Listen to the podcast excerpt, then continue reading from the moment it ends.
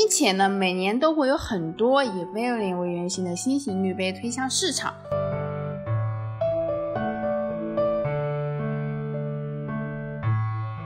Harrier 的设计师当时就想，抛物线形式的滤杯是不是可以让萃取的咖啡液直接滴落？尽量减少浸泡时间，这样我们会不会得到一杯没有太多杂质的咖啡呢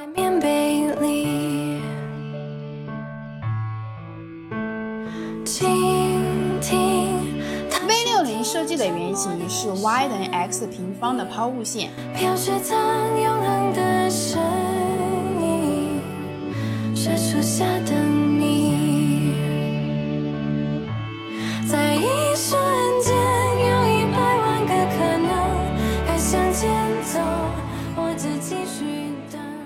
大家好，我叫 Alice，是一名学化学的咖啡烘焙师，同时又痴迷于手冲咖啡。二零一五年成立了金鱼家手冲咖啡品鉴团。现在啊，如果让一个懂行的人给你推荐手冲滤杯啊，估计推荐最多的是 V 六零的滤杯。现在的咖啡师、烘焙师做手冲咖啡用的最多的也是 V 六零的滤杯。在所有的手冲滤杯类型里面。啊卖的最好最多的也是 V 六零的滤杯，并且呢，每年都会有很多以 V 六零为原型的新型滤杯推向市场。那为什么这种圆锥形的滤杯这么受欢迎呢？我说圆锥形的滤杯啊，可能很多人不适应。如果我说的是 V 六零滤杯，很多资深的咖啡爱好者马上就会反映出是 Harrier 的 V 六零，或者呢，当别人提及 V 六零的时候啊。我们脑海里默认为对方说的就是 Harrier 的 V 六零，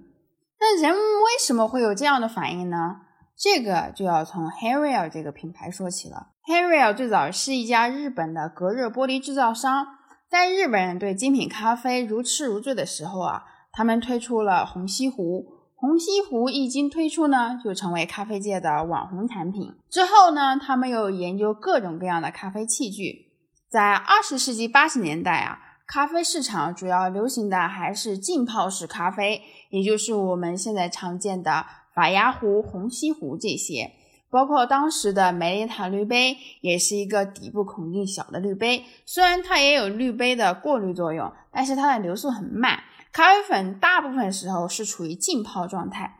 Harrier 的设计师当时就想，抛物线形式的滤杯是不是可以让萃取的咖啡液直接滴落？尽量减少浸泡时间，这样我们会不会得到一杯没有太多杂质的咖啡呢？之后又有人想把抛物线形状的滤杯啊改进到接近锥形形状的滤杯。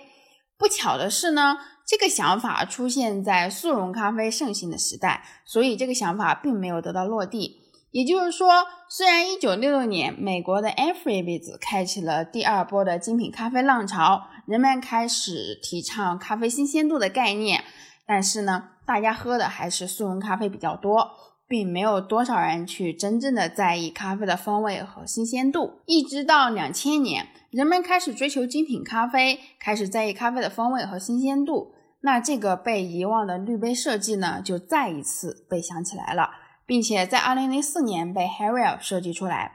V 六零设计的原型是 y 等于 x 平方的抛物线。后来进一步演化成英文字母 V 的形状，同时这个 V 型的角度啊是六十度，所以后来我们都称锥形滤杯是 V 六零。也因为第一个设计出来 V 六零的是 Harrier 公司，就有了我们前面说的，一提到 V 六零就是 Harrier 的 V 六零。V 六零的出现啊，让我们从浸泡式咖啡向低滤式咖啡迈进了一大步，使得我们可以冲泡出更加美味和惊艳的咖啡。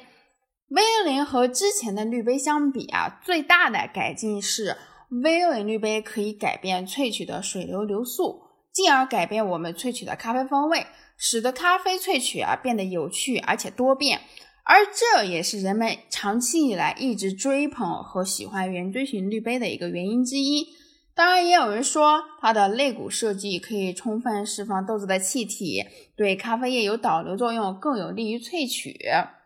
因为可以通过改变流速来改变咖啡风味这个特性啊，所以现在我们无论是选滤杯还是设计滤杯，首先要考虑的就是滤杯的水流流速。现在设计改进趋势呢，也是向着越来越快的流速发展。比如这两年火的折纸滤杯，或者最近新出的川流滤杯，它都是以 V 六零为原型设计出来的大的底部出水孔。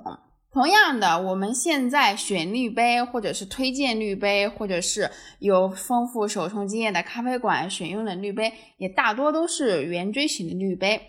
嗯，但是这里要注意一点的是，我们消费者在选择滤杯的时候啊，也要注意，因为。同样是圆锥形的滤杯，有一些滤杯的设计太过于夸张了，我们还是要根据自己的一个需求选择适合自己流速的滤杯，因为有一些流速实在是太快了。呃，如果你是新手或者是一般的咖啡爱好者，那么我建议你选 Hariel 的 V 六零。如果你觉得自己是手冲高手，也想用不同流速的滤杯去做不同的尝试，那市面上滤杯很多，你可以尽情的去选择。那么我们这期的节目就先到这里了。如果有听友还有兴趣做进一步的深入交流，或者想申请一对一的话呢，可以关注我们的微信公众号“金飞记”，在公众号的后台联系我。拜拜。